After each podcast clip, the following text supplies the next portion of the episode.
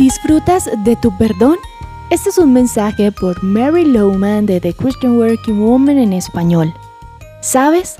Cuando el enemigo de nuestra alma no logra impedir que confesemos nuestros pecados ante Dios perdonador, buscará impedir que conozcamos la verdad.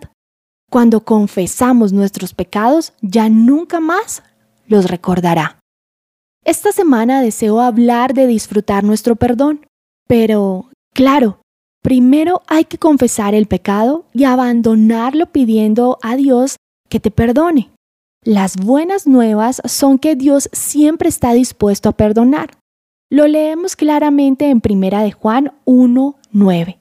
Si confesamos nuestros pecados, Dios, que es fiel y justo, nos lo perdonará y nos limpiará de toda maldad.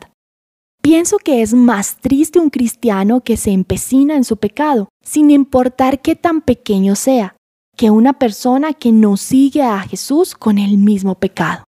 Esto debido a que el Espíritu Santo en nosotros se incomoda y se entristece cuando escondemos nuestros pecados en vez de confesarlos.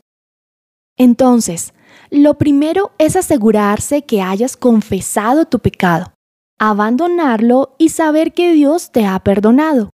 Quizás estés pensando que eso ya lo has hecho. Sin embargo, continuamos pidiendo a Dios que te perdone vez tras vez tras vez lo que Él ya te perdonó. ¿Te describe eso?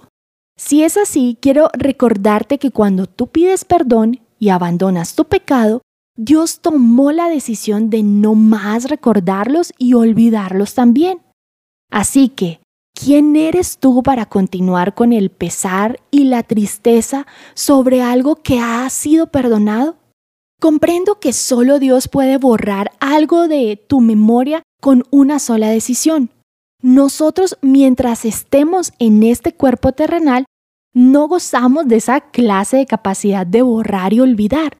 Eso lo comprendo. Pero si todo lo podemos hacer en Jesús que nos fortalece, sí es posible disfrutar del perdón de Dios, en vez de permitir que la pena te cubra como una sombra oscura que te robe toda la paz y el gozo.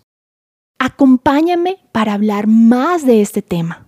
Encontrarás más devocionales en nuestra página web de christianworkingwoman.org y en español por su presencia radio.com. Gracias por escucharnos. Les habló Alexa Bayona.